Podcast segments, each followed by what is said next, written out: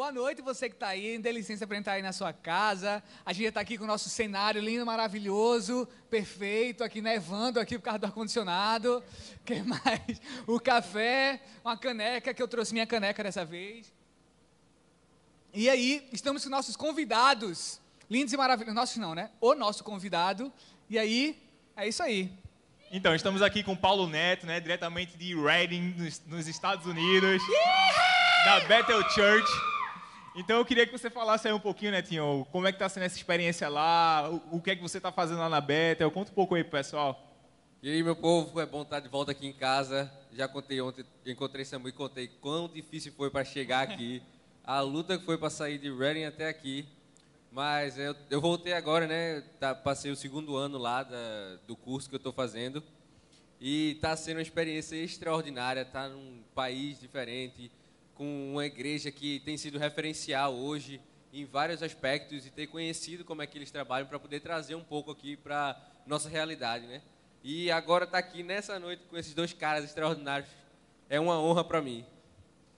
Muito bom. Estou aqui tentando comentar e não consigo comentar, gente. Travaram minha conta.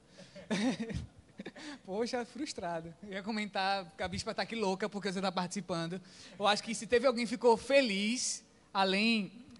A pessoa que ficou mais feliz aqui, pelo fato de né, ter voltado, foi a bispa. Então, eu tenho certeza que ela estava eufórica. Eu nunca vi um banner tão compartilhado como esse de Paulo Neto. Fiquei, pois é. Fiquei abismado. Pois é, gente. Mas que bom. Então, cara, é uma honra para a gente ter você aqui. É um prazer imenso. É, eu tenho certeza que a gente que, que, pelo menos eu que te conheço desde pequeno, né? Quando Me pegou no colo quando eu nasci. Peguei no colo, não, peguei não. Mas eu entrei, eu cheguei aqui na igreja, né? Tu era, era criança, tinha até um apelido que não, que não era muito legal. Mas é, ver como Deus ele tem feito, o que ele tem feito na tua vida, cara, como ele tem moldado a, o teu coração e moldado a tua, a, o teu propósito, né, o propósito dele na tua vida é algo incrível assim. E eu estou muito feliz, muito honrado ter você aqui conosco para compartilhar algo incrível. Feito eu disse na live, é, eu passei duas semanas lá na Bethel estudando também e a igreja tem uma atmosfera incrível. Então, se eu aprendi muito em duas semanas, imagina esse cara que está dois anos lá convivendo com todo mundo e a atmosfera daquele lugar. Então, eu queria que hoje você enchesse seu coração de expectativa para isso que a gente vai viver, para que a gente vai compartilhar e também fazer perguntas aí embaixo, né, Dan? Então, é, como eu falei também na live, né, é muito, é muito legal quando a gente vê alguém crescendo em Cristo, alguém amadurecendo, né? E como o Samu falou, a gente viu, né, tinha, eu não vi tanto quanto o Samu, né? Mas eu vi Neto também ainda criança e, e, ver essa maturidade dele, ver ele crescendo em Cristo é algo realmente gratificante, é algo que enche nosso coração. Eu ainda não fui na Bethel, mas pai, se for da tua vontade, teu filho está pronto. É vontade, é vontade. Vou te levar agora na mochila. Amém, for. simbora, simbora.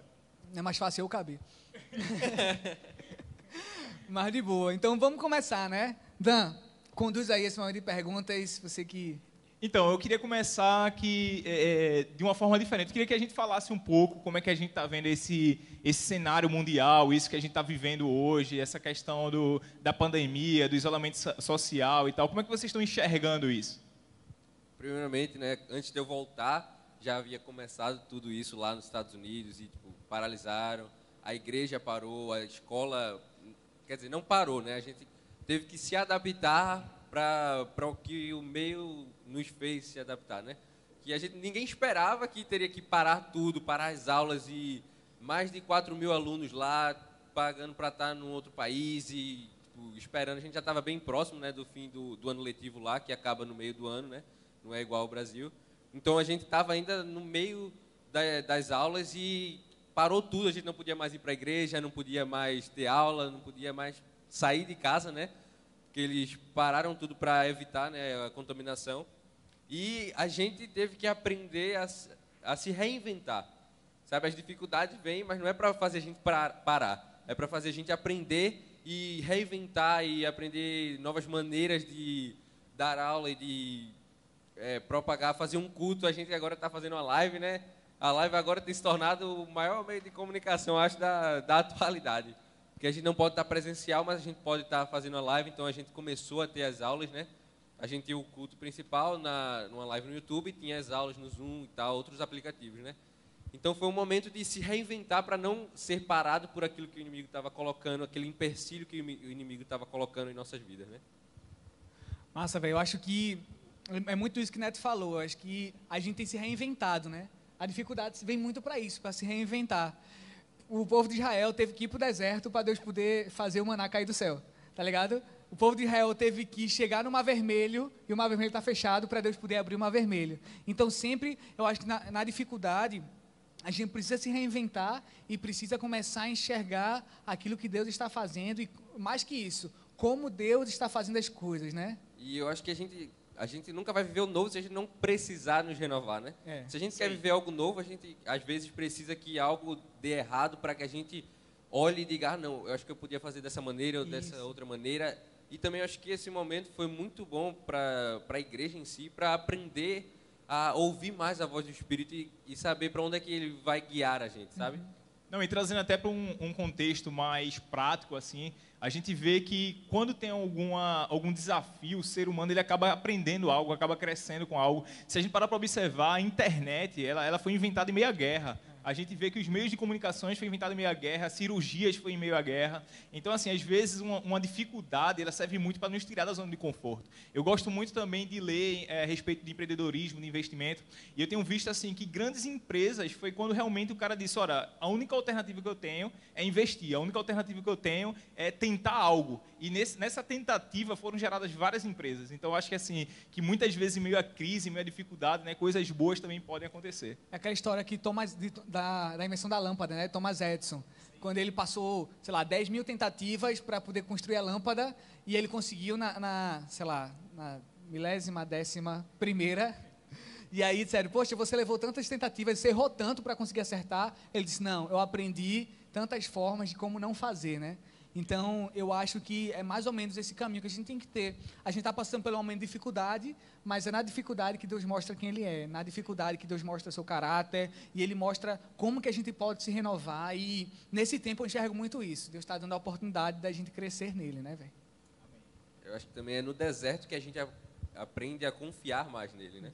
A gente vê os milagres que ele, estão fazendo, que ele está fazendo na, nas nossas vidas, a gente vê milagres de cura que estão acontecendo aí, para que a gente não perca a esperança de que o fim é melhor do que o começo isso. e que a gente vai passar por isso e vai dizer a gente passou, a gente conseguiu. Então o que vier na frente vai ser fichinha para o que a gente já passou. E lembrar que deserto é lugar de passagem, né? não de morada. Tem muita gente que se acostuma em estar tá no, no momento de dificuldade e, de, e se entrega, né? Diz, não, é isso mesmo e tal, e, e acaba não reagindo àquilo ali. Então a gente tem que lembrar que deserto é lugar de passagem, não lugar de morada. Já dizia o poeta, né? O deserto é a escola do Senhor, né? Agora é o seguinte, como é que vocês enxergam a igreja após esse momento, pós-isolamento, pós-pandemia? Como é que vocês enxergam? Como é que a igreja vai voltar? Cara, eu enxergo a igreja muito conectada.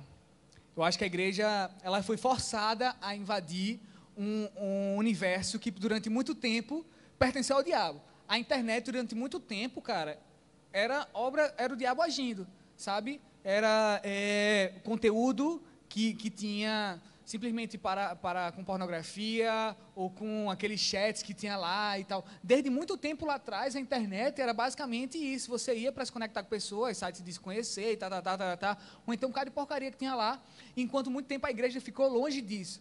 A igreja, mesmo com cultos online, parece que sempre estava um passo atrás daquilo que o mundo estava fazendo, daquilo que os grandes é, artistas estavam fazendo.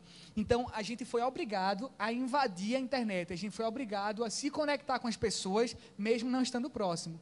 Então, acredito que o pós-pandemia, né, o pós-quarentena, vai ser uma igreja muito mais conectada com o mundo exterior e internamente muito mais conectada, valorizando isso aqui, o estar tá perto, sabe? O abraço, o, o, o, contato físico, valorizando um discipulado um a um pessoal, valorizando uma saída para Engil do comer, tá ligado? Valorizando os pequenos detalhes. Eu acho que vai ser uma igreja muito mais assim, muito mais próxima nesse sentido, né? E também acho que é um, um bom momento para a gente olhar os nossos déficits. déficits porque às vezes a gente precisa usar, como nesse momento a gente está precisando usar a internet, usar a câmera, isso e aquilo outro, que muitas vezes a gente não pensava que um dia iria precisar. E agora que está faltando é que a é. gente olha e, eita, eu não investi nisso, eita, deixei para a segunda hora e agora não tenho mais como fazer. Então é um momento de aprender a não ignorar certas coisas, aprender a investir em outras áreas. Tem uma, uma ministração do pastor que fala sobre os sete montes, né, que é a cultura, a igreja e tal. E tipo, as, muitas vezes a gente precisa, nesse momento assim, a gente precisa ser forçado a entrar no lugar para ver que aquilo não era do diabo. Porque muitas vezes a gente dá as coisas para o diabo, ah, a televisão é do diabo, ah, não, a música é do diabo, isso, aquilo, outro. Quando, na verdade, Deus deu a nossa inteligência para que nós possamos usar para a glória dele. O passinho é do diabo ou não? Eita! Perguntas polêmicas aqui, fica para o próximo bloco. O próximo bloco, tô brincando, velho. Mas concordo. Eu, eu creio muito também que é um tempo de, de maturidade, sabe? Eu acho que, que um momento como esse, cara, querendo ou não, você cresce. É um momento de reflexão, é um momento de, de valorização, como o Samu falou, de algumas, de algumas coisas, né? Talvez coisas que a gente tinha como cotidiana, como superficial, talvez a gente não enxergue mais da mesma forma. Talvez a gente, quando volte, assim, a gente, caramba, eu gostava muito de fazer isso e, e é, eu não percebia. Para mim já era algo normal, entende? Então, assim, eu acho que é um momento de valorizar o, o, as pequenas coisas, de valorizar, sabe, é, aquelas pessoas que estavam ao nosso lado. Eu acho que isso é um, é um momento muito de aprendizado e maturidade. Eu acho também que esse é um momento da gente aprender a lutar não só em equipe, mas também aprender a lutar sozinho, sabe? Porque a gente, quando está na igreja, quando está todo mundo, aí fica um chamando o outro, ah, não, bora para a igreja, ah, não, vem, não sei o quê.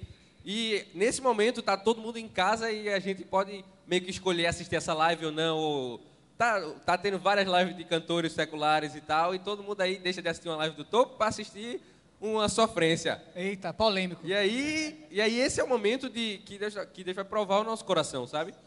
Quando eu fui para a Beta a primeira vez, eu tinha acabado de completar 18 anos, acabei minha, meu ensino médio e fui para lá sozinho, dei a cara a tapa, né? E foi um momento, meu primeiro ano foi um momento de muito crescimento meu, assim, espiritual com Deus, um momento que eu não tinha mais meu pai e minha mãe para estar tá lá. Olha, cadê? Tu já leu a Bíblia hoje? E aí? Fez isso, aquilo, outro, bora para a igreja, não sei o quê, não sei o quê. Era um momento que eu precisava parar e olhar minhas prioridades e procurar o meu momento com Deus e lutar por mim, por mim mesmo, sabe? Buscar o Senhor com as minhas próprias forças, não só pelos irmãos que estavam ao meu, ao meu redor. Eu, eu vejo muito isso, velho. Tipo, o povo de Israel foi para o deserto, tá ligado? Mas Moisés, para conduzir o povo de Israel no deserto, ele também teve que passar pelo deserto sozinho. Jesus, ele conduziu os discípulos e hoje nós somos guiados por ele pelos ensinamentos de Jesus, mas ele também teve que passar pelo deserto, um momento sozinho, onde ele teve que lutar a sua, sua batalha pessoal. Então, acho que, que é muito isso, velho.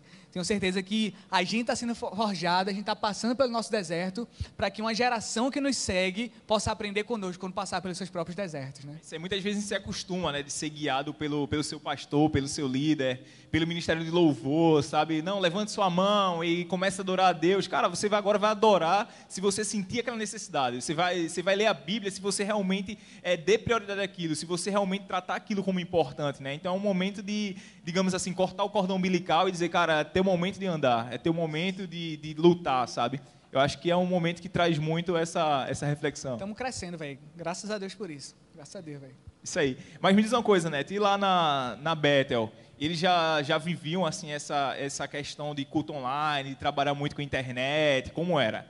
Realmente eles já tinham, eles já possuem um website, né? Eles têm o próprio site, então tipo, eles realmente já estavam um pouco mais à frente e já estavam um pouco mais preparados. Eles tinham o Bethel TV, que é que eles passam um culto online, tem uma, um público muito grande. Então eles já tinham investido nisso, enquanto muitas outras igrejas e tal precisaram se adaptar, eles já estavam meio que um passo à frente, sabe? Então, é tanto que no momento que a gente parou tudo, eles tinham acabado, eles estavam preparando um projeto de escola online. Então foi meio que um empurrão assim de Deus, ó, você já tem esse projeto, agora é a hora de ser forçado a usar ou dar um passo a mais. Então eles estavam preparando um projeto para fazer a, o curso online para o mundo inteiro, como tem muitos alunos ao redor do mundo, então eles já estavam pensando em abrir para que as, as, pessoas não precisassem mais ir lá na cidade, por ser uma cidade pequena e tal, e pudessem entrar online. Então eles já tinham o culto online, já havia uma plataforma deles que eles não precisariam usar o YouTube e tal, como a gente usa, eles têm a própria plataforma. E eles já estavam preparando a plataforma da escola. Então, no meio de, dessa pandemia, quando acabou, quando começou a cortar né, a galera de sair de casa e tal, a gente já estava, eles já estavam meio que preparados, não estava 100% completa, mas já estava meio caminho andado. Então eles já foram um passo mais rápido, né? É, inclusive tem uma plataforma, acho que nessa plataforma é, já tem um curso de, de worship, né? O Worship U tem online também. Eu, Ele já- eu não sei bem. É, pois é. Eu não canto, não toco aí. Passa pra mim depois, passa pra mim depois. Mas ele já tem Próximo nessa aqui, ó, plataforma, aqui louvor. Ele já tem um curso online de worship, o Worship U online que eles têm, e é o mesmo esquema, as aulas que tem lá e tal, e é muito bom. Eu acho que vai ser mais ou menos nesse, nesse padrão, né? Eles só fizeram ampliar, muito massa, velho. Muito legal.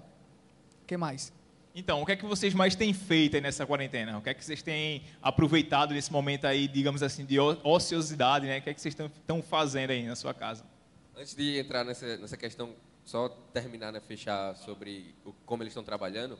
Lá eles têm o, o- a equipe que ministra geralmente depois dos cultos, né? Então, tipo, tem o culto e tal, aí quando acaba, vai um pessoal lá para frente para orar por, por outras pessoas e tal. Aí, quando, quando deu essa pandemia, eles no site oficial deles não, não tinha essa plataforma, né? Mas muito rapidamente eles pegaram, botaram é, pelo aplicativo Zoom, começaram a fazer online. Então, muito mais gente foi capaz de entrar e tipo, ter aquele acesso às orações e a, tipo, ao momento um a um. Com, geralmente são os alunos que estão lá ajudando. Eu entrei em algumas chamadas lá. Então, eles não, eles não pararam, a igreja não parou porque a aprovação chegou. Eles apenas adaptaram e melhoraram e tal. Então, Teve gente que precisou, né, ter esse tempo. Não, e agora? O que, é que a gente vai fazer? Vamos planejar, vamos estruturar. Eles já tinham... Eles já estavam assim meio que na frente e, e conseguiram alcançar muito mais pessoas do que só aquela galera que ia para o culto do domingo lá na igreja, aquelas tantas pessoas que iam lá na frente pedir oração. Então eles podi- abriram, abrangiram para o mundo inteiro ter acesso. Então pessoas, pronto, do Brasil eu poderia mandar o link para tal pessoa, minha família e tal, meus amigos, eles poderiam entrar e ser ministrados e receber uma palavra que eles teriam que viajar. Não sei quantos anos para chegar lá e tal. Então é isso aí. E a- entrar no assunto da ociosidade, né? Rapaz, eu lá a gente lê muito, né? Foi um momento de provação, viu, para mim, porque eu era um cara que meu pai sabe, meu pai se estiver assistindo ele vai estar dizendo é verdade. Porque meu pai tentou por muito tempo me fazer gostar de ler, gostar de ler, mas aí eu não fui muito fã, nunca fui muito fã. E quando eu cheguei lá no primeiro ano, a gente lia um livro por mês, no mínimo, fazia resumo, ainda tinha as atividades, ainda tinha tarefa, isso, aquilo, outro. E quando eu estava lá nesse tempo ocioso, eu pensando, irmão, o que é que eu faço? Não tenho nada para fazer. Já assisti os 500 vídeos no YouTube que tinha, já vi as séries, já fiz minhas tarefas, já li meus livros, então eu vou fazer o quê? Aí eu comecei a pegar todos os livros que eu já tinha lá, que eu tinha lá, e comecei a passar, tipo, algumas marcações que eu tinha para o meu iPad, para, tipo, relembrar, né? Às vezes a gente lê um livro e nem, tipo, a gente sabe o resumo do livro, mas não lembra as palavras que tocaram o nosso coração. Então eu tirei esse tempo para focar, botar minhas prioridades e tal. Então eu peguei esse livro. É tanto que uma das frases que eu peguei foi a ministração da quarta-feira. Você Tá vendo? Deus fala com você nos mínimos detalhes. Então, não pare, não fique ocioso nesse momento. Use, tem uma chamado ociosidade positiva, né? Que você vai usar o ócio para pensar, para agir. Os filósofos que faziam muito isso, né? Eles diziam: não, não estou ocioso, eu estou pensando. Estou refletindo na vida. Mas para descontrair, o que é que tá fazendo para descontrair, para passar o tempo também? Vai descontrair, tá querendo que eu arrume cliente pra tu, é porque tá todo dia lá em casa, ó. Danilo, não, não- todo dia, Danilo aparece lá em casa, me botou pra treinar, me botou pra... Olha, se, não tiver, se não tiver fazendo efeito, você vai lá reclamar com ele, tá? A culpa é dele. Não é porque minha avó tá me mimando com brigadeiro e doces todos os dias, não. E aí, Samu? Velho, eu não tô ocioso, mano. Pelo contrário, eu tô numa correria absurda. Não parou, né? Não parei, velho. Eu tô de home office, né? Eu tava de home office, na verdade, até umas três semanas atrás. Mas de três semanas pra cá, eu tenho trabalhado eh, presencialmente. Então, minha rotina tá a mesma. Eu acordo às cinco e meia da manhã, saio de seis, vou pro trabalho tal. Chego em casa de seis horas, por aí, seis e meia. Eh, e aí eu treino em casa, que é importante. A gente tá fazendo muito mexendo. Não é Danilo, não. muito. Mas se você quiser treinar, fale com, com o tio Dan, tá? O plano- o plano- rapaz, o plano de personal aí pra você. Mas aí eu treino, aí normalmente tem algum momento é, de reunião ou, ou discipulado, o que for. Então, ou então tem pra mim também para descansar. E, e é isso, mas minha rotina tá basicamente essa. Eu descanso mais quando eu fico de home office, quando eu não vou pro trabalho. Mas eu não estou vivendo esse tempo livre que todo mundo está tendo, não. Graças a Deus, né, por um lado. É, no meu caso, reduziu bastante, né, a questão do carga de trabalho. Mas, assim, eu estou aproveitando também, como eu estou concluindo o, o, a faculdade também, né? Aí estou aproveitando para adiantar um pouco o TCC, estou também buscando ler um pouco mais, que nem que Neto está fazendo. Eu lembro que no começo do ano eu estava eu tava botando uma meta bem curta para mim. Por quê? Porque eu tinha um hábito muito bom de leitura e esse hábito ele foi quebrado por causa da minha rotina. Então eu disse o seguinte: não, esse ano eu vou ler no mínimo seis livros no, no ano. Ou seja, um livro a cada dois meses. Eu disse no mínimo. Mas assim, nessa, nessa quarentena eu já consegui superar. Então, assim, já aproveitei também para estar tá dedicando um pouco mais a isso. Acho também é isso, né? É, às vezes a gente faz muitas metas para 2020 no começo do ano, né? Tem, sempre tem aqueles, ah, não, eu vou para academia todos os dias, ler cinco livros por semana e vou ler minha Bíblia inteira em dois meses. E quando chega aí, não, é porque estou sem tempo, ah, não, porque minha rotina está muito apertada. Aí, e qual é a desculpa que você está usando agora para passar 50 horas no YouTube e não fazer aquilo, tudo aquilo que você planejou? Exatamente. Sabe? Esse é o momento de você manter aquelas metas. Deus está dando, olha isso aqui como um tempo livre para você fazer aquilo que você tinha planejado e provavelmente não teria tempo se tivesse na sua rotina normal. Uhum. Então não olhe só para as dificuldades. Olhe para as possibilidades que a dificuldade traz para você. Agora é o seguinte, o que é que vocês queriam fazer nessa quarentena que vocês ainda não conseguiram fazer? Caraca, velho. Eu, pra mim, primeiramente, que estava muito tempo lá viajando e tal, longe da minha família, passei lá nove meses longe da minha família. Eu queria voltar e uhum. basicamente todo dia sair para ver os amigos, para ver minha família. Eu ainda não tive a oportunidade de ver a minha avó, avó Orinete, que todo dia me manda doce e eu engordar também. Não perde um topo também, ela deve estar tá é, aí. É, não, ela, ela falou, tá já falou, é, já deu a lua Já aqui. tá aqui, não perde Meu neto, coisa linda. Boa é bom, né? É, então eu não tive a oportunidade de ver minha, minha, minha família. Meus pais eu vi, né? Meus pais me trancaram em casa por sete dias no meu quarto, porque eu cheguei de viagem, todo, todo esse coronavírus. Isolamento. É, meu isolamento foram sete dias trancado no quarto. Era comida na porta, é. eu abria a porta, minha mãe saía, eu pegava comida e isso aqui. Então eu ainda não tive a oportunidade de ver meus amigos, ver minha família. Quer dizer, é, minha família, o resto. meus pais, né? O resto da família. e tu, é, Samu? Eu eu queria muito ter mais tempo com a minha família também. Eu saí de casa há dois meses e, tipo, eu não tô, não tô morando com meus pais mais, né? E aí eu saí, na minha cabeça, era para passar um mês só e já está durando aí, vai durar pelo resto da vida, né? Exagerado. mas vai ser, vai ser pelo resto da vida. Mas assim, eu não estou abraçando eles, eu não estou falando. Hoje eu, eu fui lá rapidamente, mas tipo, super a distância. Eu queria abraçar minha mãe, abraçar meu pai, sabe? É, eu também estou sentindo falta de estar com minha, minha sobrinha recém-nascida, que nasceu nos primeiros dias. Eu estava lá, aí eu consegui ficar nas primeiras semaninhas, mas depois eu saí, tipo, da quarentena que eu estava na casa da minha irmã. E aí eu não pude mais voltar para abraçar ela, para pegar no, no colo e tal. Então, assim, é, sentindo muita falta do contato com minha família também, né? Eu acho que é algo que tem pesado muito para mim, cara. É, eu acho que para todos nós, né? Eu, uma das coisas mais difíceis para mim também foi evitar esse contato com minha avó, velho. E assim, teve um dia que eu, eu tinha ligado para ela, né, perguntado como é que ela estava e tal. Perguntei se estava faltando alguma coisa para ela. Ela disse: Não, só estava com a vontade de, de comer uma banana comprida, aquele negócio de vó, né? Aquela banana comprida com café, não sei o que. Eu disse: Não, vou levar para a senhora. Aí no outro dia eu fui lá no portão, entreguei para ela pelo portão, doido para dar um abraço e, e não poder, né? Mas assim, é aquele negócio, é algo que é necessário, né? Algo no momento, mas faz parte nesses momentos que a gente aprende a dar valor, né? Aquilo Isso, que a gente tem cara, no momento. Demais, Porque demais, às vezes a gente tem, aí tá lá e não dá tanto valor e ah, tô com minha avó, eu vejo ela todo dia.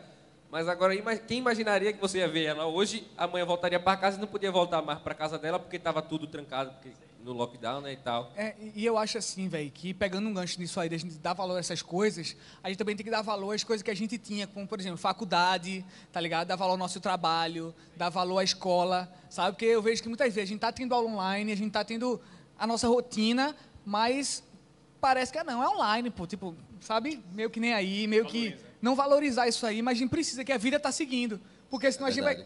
2020 não acabou, gente. Tá ligado? Ah, não, 2020 já pode acabar, já pode vir 2021. Não! Sabe? 2020 tá aí pra gente viver 2020, velho. Eu não acho que a gente tem que ignorar esse ano e tipo, ah, não, aula online é um saco. Eu sei que é um saco. Mas, velho, é o que a gente tem pro momento, tá ligado? Eu acho que é o que a gente tem e a gente não pode simplesmente ignorar isso aí, deixar pra lá e dizer, ah, não passou, eu não vou conseguir assistir, é muito chato. Porque tá aí, velho. Então você que está na sua faculdade, assista a aula como se fosse aula de verdade. Você que está na escola, assista a aula como se fosse aula de verdade, sabe? Invista tempo nisso daí, porque isso é seu futuro. Sabe, você que está trabalhando em casa de home office, que não consegue se, se, se concentrar, cara, foca nisso, porque tem tanta gente que perdeu seu emprego, sabe? Então. Isso aí e você mesmo que está desempregado, não é o tempo de ficar se lamentando. Talvez seja o tempo de você mudar sua mente e dizer, poxa, o que é que eu posso fazer nesse momento para ganhar dinheiro? Tá ligado? O que é que eu posso fazer nesse momento para eu ter renda Ou até volta? uma chance de você também se reciclar, né? De você estar tá fazendo um curso online, de você estar tá lendo cara. um pouco mais, de você estar tá se capacitando, né?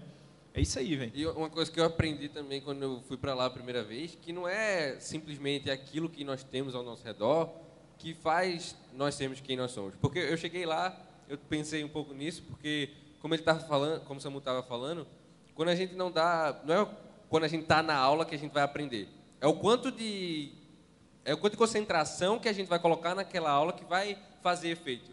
Eu viajei para lá, fui para um lugar que é extremamente cheio da presença de Deus, é extremamente movido pelo Espírito Santo, e eu via muita gente que simplesmente se perdia, tipo, acabava não dando valor ao que tinha. E estando lá presente, e muitas vezes agora que a gente não tem, aí é que é mais fácil desvalorizar aquilo que está ao nosso alcance. Então não desvalorize só porque sua aula é online, não desvalorize porque você não pode estar lá no local no momento.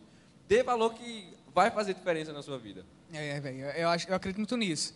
Ah, o que eu tenho, que eu tenho pensado muito é que tem muita gente que acha que acabou-se um ano e tipo não tem mais nada para fazer e tal, velho. É o momento da gente beleza, um ano não está perdido 2020, a gente passou por dois meses difíceis, mas a vida segue, tá ligado? A vida existe, a gente, a maioria das, das, de, das pessoas, dos sistemas já estão se, se, se, se moldando a esse novo sistema de comércio, esse novo sistema de ensino, então essa é a hora da gente se reinventar também, não perder esse tempo todo, né? A gente esperar a pandemia passar, a quarentena passar, para voltar à vida normal. A vida continua e, tipo, e se a nossa vida fosse assim para sempre? Tá ligado? Isso aí. Ia deixar de viver, né? Pois é. Isso aí, velho. Deixa eu ver aqui. Você que tiver alguma pergunta aí também, pode Isso. mandar a gente. Que a gente tá com a equipe aí fera que tá acompanhando os comentários e mandando aqui no meu WhatsApp, viu aqui. então manda aí pra gente, beleza? Tudo combinado. tá. Deixa eu, deixa eu ver uma outra pergunta aqui eu, eu tenho algumas perguntas aqui Manda que aí. a gente poderia fazer. Show. É, Bora lá, dá para quebrar. Vamos lá. Existem várias coisas, e aí vamos passar para um bate-bola mais com, com o Neto, beleza? Simbora. Vamos lá, Neto. Enquanto o Danilo come. Enquanto eu como. É, já, gente, Ele tem muita comida. lá em casa, acaba com a feira do mês. O bispo é já falou aqui, é porque, ó, gente, seguinte, se você nunca provou o café do bispo Paulo Filho, vá lá na casa dele e peça um, viu? Não, o é, café do tá- Paulo. Tá, pai se reinventou, né? Agora virou, vai abrir uma cafeteria Barista. daqui a pouco. Agora, engraçado é que trouxeram um bolo, não trouxeram uma faquinha pra gente. Eita, Eita. tem a faquinha. É enfeite. Não, é enfeite não. Isso, Raiza tá dizendo que é enfeite e ali, porque tá ela quer rapaz. comer depois sozinha. Tá vendo? Eu só tô de olho, só tô de olho. Bora lá, bora lá. Mas vamos lá. O pessoal lá de cima tá gritando, eu quero! então vamos lá. Neto, coisa, perguntas rápidas. Amém. Beleza? É bom que eles não me avisaram nada, quais eram as perguntas, vai ser... Vai ser... No tiro nos Easy, bola. Easy. Uma palavra que defina tudo que você viveu até agora, nesses anos estudando lá. Uma única palavra, pode ser nem uma frase. Não, uma palavra. Indescritível. Indescritível. Muito bom, menino, que profundo. Paulo Neto aí. O cara quer que eu descreva dois anos da minha vida em uma palavra? Não tem como descrever, cara. muito bom, muito bom. Vamos lá. Que conselho você daria para os jovens que têm a mesma idade que você, mas não necessariamente estão vivendo isso? Tipo, pessoas que têm a, tua, têm a mesma faixa etária, que conselho você daria para essas pessoas? Agora, em que sentido? Porque... Conselho, tipo, se, tá. se... Tem um conselho que eu, eu tomo muito para minha vida, que meu pai sempre me falava quando ia me dar carão, que é... Como é que é? Calma. Vou falar também errado e depois chegar em casa para eu querer me dar uma pizza. outro carão. É, outro carão. levar outro carão e ele falar. E vai falar de novo. É que... É, calma que eu vou lembrar. Mas é... O, o tolo não aprende com seus próprios erros. O, o inteligente aprende com seus próprios erros e o sábio aprende com os erros dos outros. Massa. Então, Perfeito. Então, Estão aplaudindo aqui, muito obrigado. É. O bispo Paulo Filho aí pode receber as honras por essa palavra. É, mas é. E é isso é uma verdade, porque eu fui para lá e muita coisa eu deixei de errar e de fazer porque eu já tinha aprendido antes que não valia a pena, eu tinha aprendido, visto outras pessoas errarem. Por exemplo, uma coisa que muita gente me falava é: não vá se misturar com o brasileiro porque você não vai aprender, não vai aprender a falar inglês, você não vai conseguir viver a cultura. E quando eu cheguei lá, eu, eu percebi que não era bem assim, sabe? Não é as pessoas que estão ao seu redor que vão fazer você deixar de viver aquilo que tem para você ou deixar de aprender algo. Então, quando eu cheguei lá, eu uma, tinha uma comunidade brasileira muito grande e foi algo extraordinário ter a oportunidade de conhecer pessoas que eu vou levar, amizades que eu vou levar para a vida, pessoas que quando eu voltar lá vão estar lá para me ajudar, para me dar incentivo e tal, para orarem pela minha vida. Então, eu vi que não era simplesmente, tipo, muitas eu sabia de muitas pessoas que já tinham ido e deixar de fazer amizades com brasileiros porque achava que, ah, não, não vou aprender inglês, não vou fazer isso, aquilo, outro.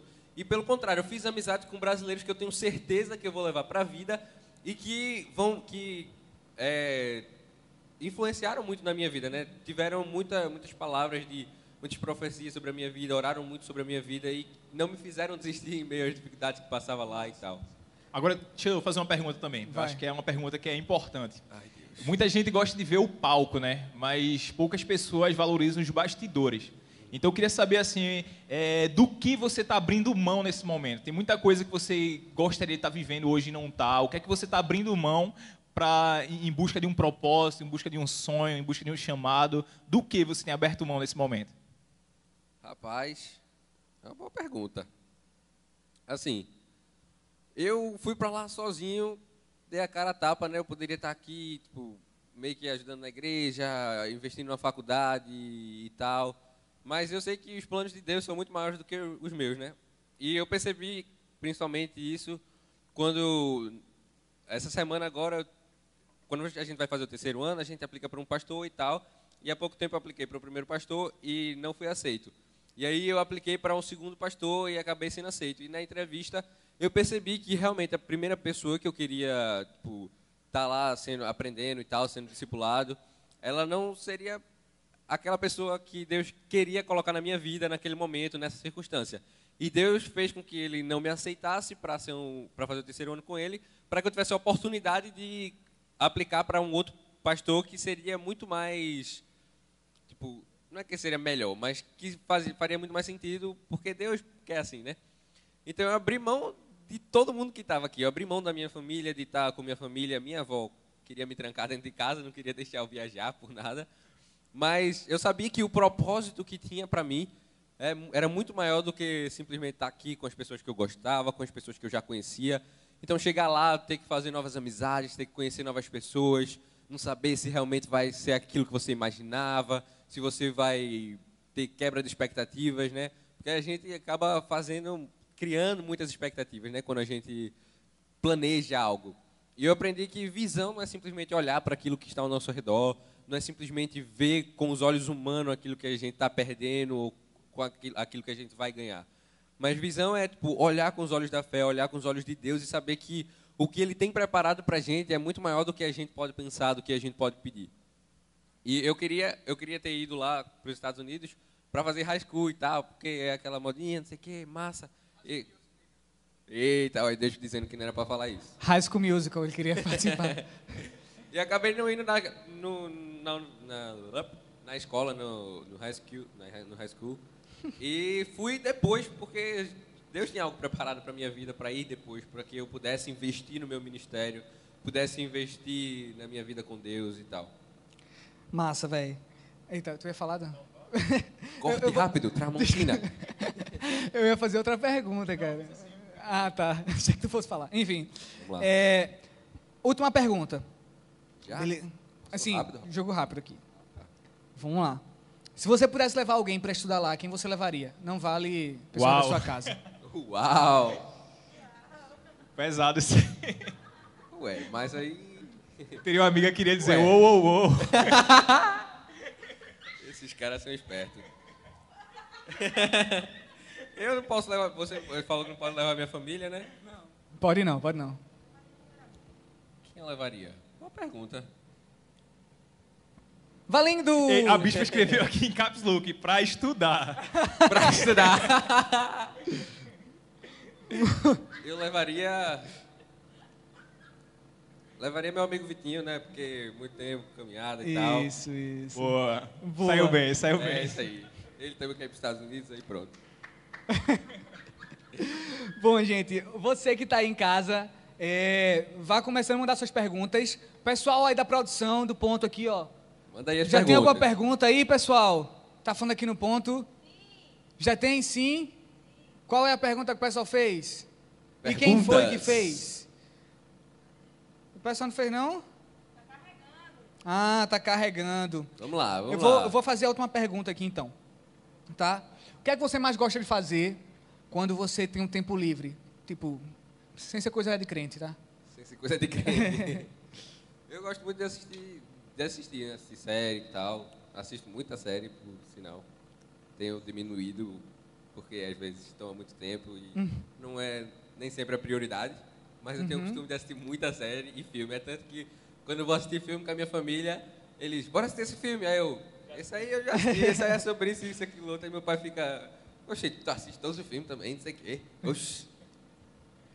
Mas Vamos eu, lá. eu assisto muito. Filmes. Então, uma pergunta boa. Bora lá. Como lidar com a pressão de ser filho do pastor da igreja, cara? Boa, foi boa, foi boa Jesus. essa aí. Assim, eu acho que quem me conhece sabe que eu não ligo muito para o que o povo fala, tipo, sou muito de boa, sou muito na minha, né? Então, eu cresci literalmente com todo mundo dizendo: "Ah, não, o bispinho, o pastorzinho, não sei o quê, vai ser o próximo pastor e tal". Muitas vezes eu já me peguei pensando: "Ah, eu lá quero ser pastor, eu, esse negócio, tô nem aí para isso". O povo fala demais, eu ficava irritado porque a galera ficava falando e tal, quando era mais novo, né? Mas, tipo, às vezes é, é, é bom a pessoa, a pessoa falar para você pensar e refletir, né? Porque muitas vezes, muita gente fala, ah, filho de peixe, peixinho é. Mas não é bem assim, não é assim. Não é só porque seu pai é isso, você tem que ser isso. Mas filho de Paulo, Paulinho é. Porque é o, o pai. Minha esposa já tem que estar ciente que meu filho vai ser É, bisneto. pois é. Vai, continua. Ô, desculpa. Paulo IV, né? A linhagem é grande. É, bronca. Aí, então, é, é isso, né? Então, a, a gente tem que entender que não é só porque ele é filho de pastor que ele precisa ser pastor, porque Deus usa a gente em diversas áreas. Deus Sim. usa a gente, se eu quisesse, por um acaso, ser é, empresário, sei lá, ir para outro ramo e tal. Eu tenho certeza, porque meu pai já me falou muitas vezes isso, e eu acho que isso foi até uma coisa muito boa, dele ter conversado comigo várias vezes sobre isso, sobre não ficar se sentindo pressionado por aquilo que as pessoas esperavam de mim. E é algo que também aprendi muito lá na Bethel e tal, que é não ficar preso àquilo que as pessoas esperam de você. Então, meu pai sempre falou que ele me apoiaria, independente da decisão ali que eu tomasse, se eu quisesse fazer uma faculdade e não quisesse ter ido para os Estados Unidos.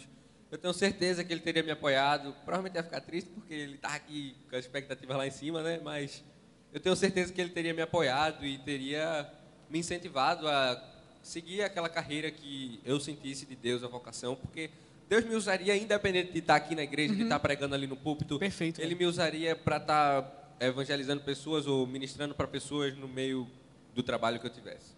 Me diz uma coisa, é, sobre esse tempo que você passou lá na Bethel e tal, qual a grande diferença que você enxerga na juventude de lá para a juventude de cá? E eu só queria pegar esse gancho aí para uma pergunta que Levi fez, fez aqui. Levi Gabriel fez uma pergunta Obrigado aí, Levi. é, falando sobre uma experiência que você viveu lá nos Estados Unidos, experiência com Deus que você viveu nos Estados Unidos. Aí aproveita pra fazer esse gancho. fazer esse gancho. Assim, eu não tive tanto, tanto contato assim com a juventude de lá, com os jovens e tal, pelo fato de eu estar lá estudando, de ter uma- um cronograma, né, de ter aula todo dia, basicamente, ter isso, culto vai para cá, para lá. Mas eu eu tenho vários amigos que moram lá, que fazem parte de igreja da juventude e tal. E às vezes a gente acha que, ah, não, porque é outro país, é totalmente diferente e tal. Mas, assim, a galera lá passa as mesmas dificuldades que a gente para estar alcançando o público, para Porque a juventude lá, você vê aqueles filmes High School Musical e tal, galera indo pra festa, fazendo isso, aquilo, outro, e é uma realidade.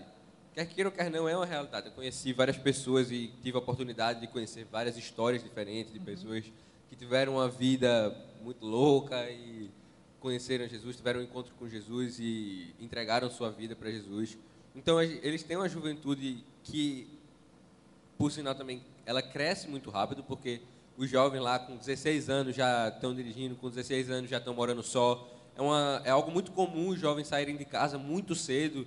Uma e cultura muito diferente. Né? É uma cultura muito diferente. Então é muito comum os jovens saírem de casa muito cedo para morar sozinho, morar com os amigos e tal. Então são coisas um pouco diferentes, porque eu estou com 20 anos e ainda moro com meus pais, apesar de ter viajado para morar fora, eu ainda moro com meus pais, ainda sou sustentado pelos meus pais. Mas lá eles têm uma cultura de o cara com 16 anos já leva um pé na bunda do pai, vai trabalhar, vai arrumar o que fazer da vida, estudar, high school, é, college, é a universidade e tal. Perdão pelas palavras em inglês. É cara, porque... o cara tá muito nojentinho, velho, na moral. Mas... Falta dizer, I'm sorry. I'm sorry. I'm sorry. My bad, my bad. Mas essa questão também deles é, crescerem com uma mentalidade um pouco mais... É, como eu posso dizer? Mais independente acaba também fazendo eles quererem serem independentes de Deus e não dependerem tanto assim de Deus e tal.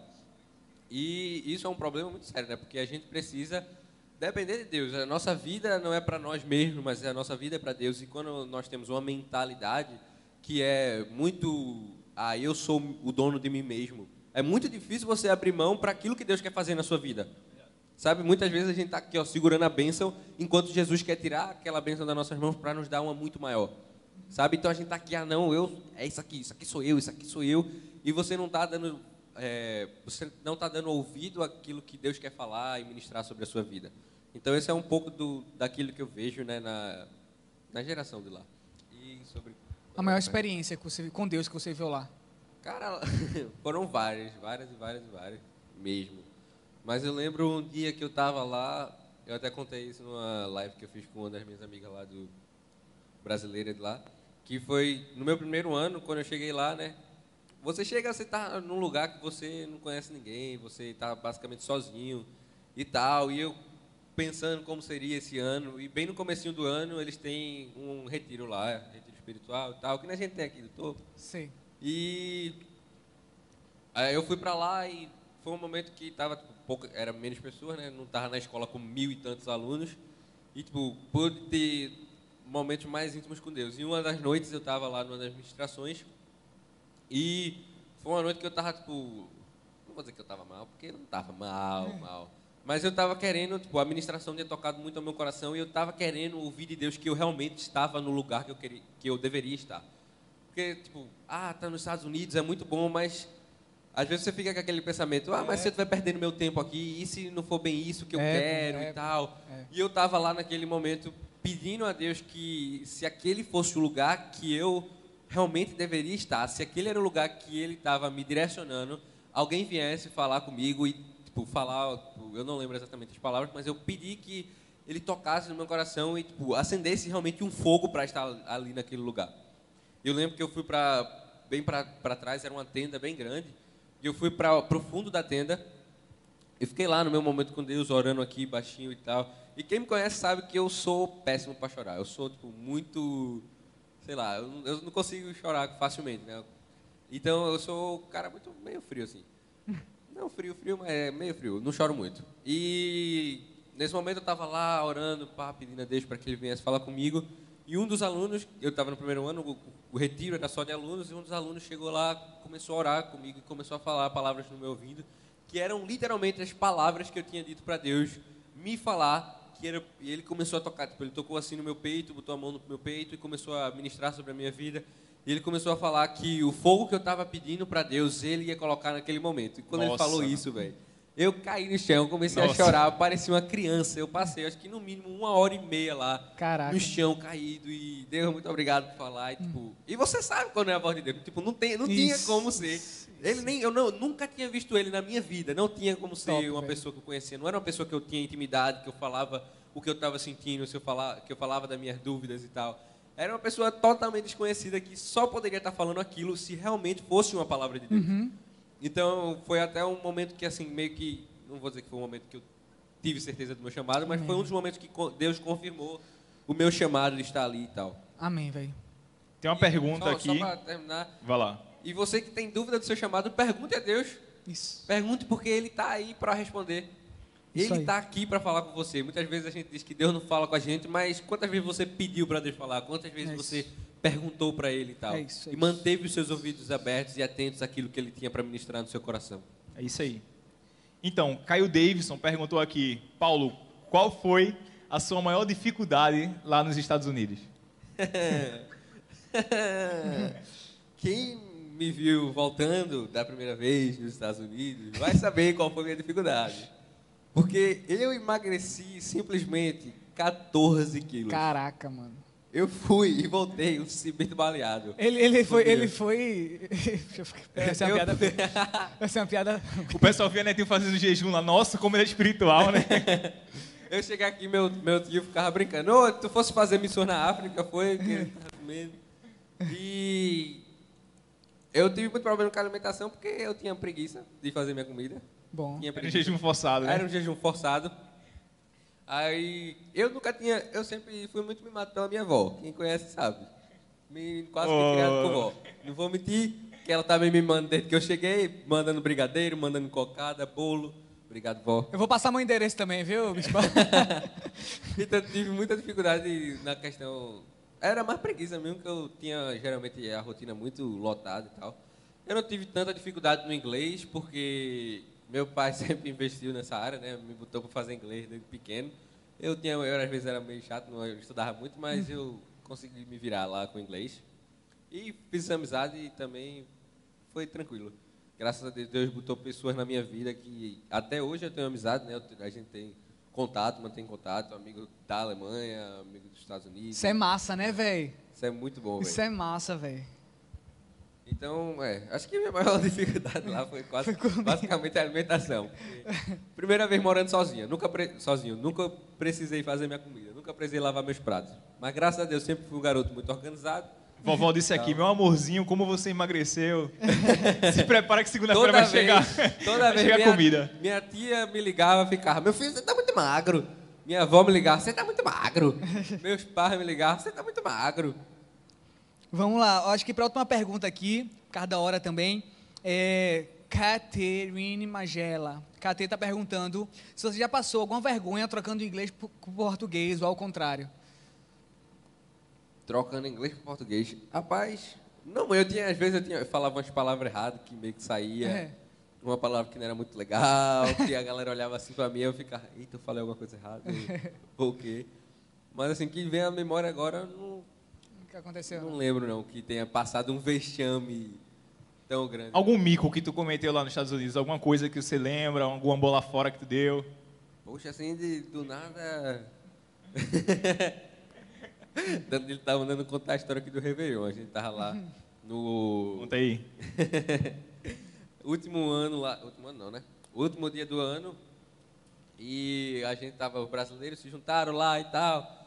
Bora fazer a festa dos brasileiros do Réveillon, porque americano, é, americano nem passa a madrugada acordado. Americano dá 10 horas da noite, é, vamos dormir. Aí dorme no outro dia, dá Feliz Ano Novo. Então, o brasileiro gosta daquela festa e tal e tudo mais. E a gente foi todo mundo para uma casa lá que uma das, das amigas da gente estava hospedada e tal, tomando conta do cachorro lá. E foi todo mundo para lá. Aí começamos, né? tipo, Jantamos e tal, tudo mais. Aí vamos fazer a contagem. Aí vamos lá, cada um pega um daqueles confetes. Detalhe, a menina tava cuidando do cachorro na casa da mulher e convidou todo mundo para ir pra festa lá. Ela tava, Não era a casa dela, não. Ela estava cuidando do cachorro, a mulher, a moça lá da igreja também liberou a casa para ela convidar quem ela quisesse. Ela não sabia lá o que ia acontecer. Então ela liberou e tava um monte de gente lá dormindo lá, três dias e tal. Caraca. E a gente foi, do, foi passar o ano novo. Aí chegamos lá, festa, beleza, comemos. Aí vamos contar contagem regressiva. Aí cada tinha três bagulhinhos de confete lá para estourar. Aí eu peguei um, os outros dois pegaram dois. Só que tem um pequeno detalhe, um pequenininho detalhe, que o meu confete não era um confete. Você sabe aqueles pós que quando você vai fazer chá de bebê, Chá de estoura, revelação. chá de revelação, Sabe? Chá de estoura o revelação. chá e sai aquele pó Nossa, que é bem velho. tranquilo de limpar. Então, o meu era aquele, especificamente o meu, era o único que era um pó rosa. Caraca, velho. Então, a gente, na hora, vamos lá. 10, 9, 8, 7, 6, tá, tá. Aí, pum! Quando estoura, todo mundo parou assim. Cara, agora um detalhe, antes de falar o que aconteceu, um detalhe. A gente, eu mostrando o vídeo, a gente filmou tudo, porque ia contar, fazer a contagem regressiva, acabou filmando. Aí, no... Na antes da contagem, a gente tava todo mundo junto lá e começaram a tirar onda, cantar uma música lá, de um meme, que era Vai dar merda, vai. Aí minha mãe falou, descobriu o erro que a gente cometeu. Nós cometemos um erro gravíssimo. tá certo também não. Profetizou. Nós profetizamos que ia acontecer e aconteceu. Literalmente o que a gente falou aconteceu. Então, quando eu estourei o pó rosa no vídeo, você, Danilo viu o vídeo, ele viu a minha cara de quem não tava entendendo nada. Eu tava tipo, eu estourei o pó rosa e agora lascou tudo. É a, ca- E- é a casa carpeta esse negócio, né? Mano, nos Estados Unidos é tudo carpete. Então a gente tava no centro, eu tava, eu me posicionei perfeitamente para fazer aquela bela pintura magnífica. Eu me, posei, me posicionei no fundo da sala, a sala tinha lá os quatro cantos, eu me posicionei no fundo da sala, mirando para o centro da sala, onde o pó pegaria em todos os móveis e sofá e poltrona que estariam véi, localizados nossa, na sala. Nossa. Então, quando eu estouro o pó, o pó vai todo para frente, se projeta para frente e uma chuva de pó rosa cai na casa e todo mundo sem entender nada. A menina que tinha comprado, ela sabia, mas ela se esqueceu de avisar que estava lá o meio do pó, que era pra gente Caramba, fazer na rua, não dentro de casa. Mas todo mundo pegou, eu peguei o meu e acabou dentro disso. Aí, fim da, fim da história, nós passamos o nosso ano novo limpando uma casa de pó rosa. Todo mundo pegou um aspirador, um pó molhado, isso, aquilo, um... Pó molhado não, né? Um pano molhado. E começamos a limpar a casa. A gente passou no mínimo umas 3, 4 horas limpando mais a casa da mulher lá, porque a casa não era nossa, não era da moça que estava recebendo a gente, era a casa de uma outra pessoa que nem sabia do acontecimento. Até hoje eu nem lembro se a gente tinha, se, a gente- se ela contou pro pessoal da casa ou se a gente conseguiu limpar velho. tudo. Mas eu lembro que foi essa, eu tinha até me esquecido, mas essa foi uma história. A história é boa. é, começamos o ano daquele jeito. O ano rosa, né? É o ano rosa. É tanto que depois o nome do grupo lá que a gente tinha feito da reunião foi é, pó rosa, fumaça rosa, alguma coisa. Fumaça rosa. Não, pior quando estourou lá, eu vi o vídeo, né? Quando estourou lá, o pessoal, todo mundo sem entender, depois o pessoal começou a gritar, é menina! É verdade. O brasileiro consegue fazer a melhor Muito festa bom, de todas. Brasileiro é- Brasileiro. Muito Tá, Muito pode estar acontecendo o que for, a gente vai fazer festa. Tomara que isso não seja um ato profético, né? Também. Quê? Gente, Essa eu não entendi. é, já, já tá o tempo estourado, mas eu queria agradecer aí Sim. a presença de Neto. Uma honra, a gente vai fazer mais, com certeza. Vamos fazer, que se esforçou, veio dos Estados Unidos só pra isso, né? Somente. Tô voltando semana que vem. Então, é brincadeira. Minha avó Mas- vai estar agora desesperada aí. Mas sério, muito bom, cara. Obrigado pela, pela participação. A, honra gente é minha cresceu tá muito. trazendo e compartilhando tudo aquilo que eu aprendi e vivi Massa, por lá na velho. Bethel com você. Deixa uma mensagem aí pra galera. Dá teu recado aí pro pessoal. Não é menina, ou é menina? Galera, eu. Não é menina, não, não é nem tem nem filho. Graças a Deus. Meu pai, fique tranquilo, pai, tá tudo sob controle. Mas, olha, para você que está me assistindo, não deixe esse momento lhe paralisar. Se renove. É, peça a Deus um, um direcionamento, um direcionamento para a sua vida. Não deixe esse tempo lhe parar. Não deixe as dificuldades da vida lhe parar, não deixe as circunstâncias lhe parar. Mas aprenda com as circunstâncias para você se renovar e quando você tiver uma próxima dificuldade, você conseguir batalhar e ganhar muito mais fácil. Davi, quando lutou a sua primeira batalha, ele lutou com uma simples pedra e uma funda que ele confiou em Deus. Ele ganhou a primeira batalha, não foi por sua força, foi pela confiança em Deus. E se você vê a história dele, ele foi um cara que ganhou muitas e muitas batalhas e não foi porque ele era forte, não foi porque ele era o melhor estrategista, mas foi porque ele colocou o coração em Deus. E se você vê cada batalha que ele perdeu, foi porque ele tinha tirado os olhos de Deus e colocado o coração nas suas próprias forças ou em si, em si mesmo. Então, foca em Deus, foca nele, que essa batalha vai ser fichinha para você. Amém, velho. Amém. Top, topado. Então, acho que é isso, Dan.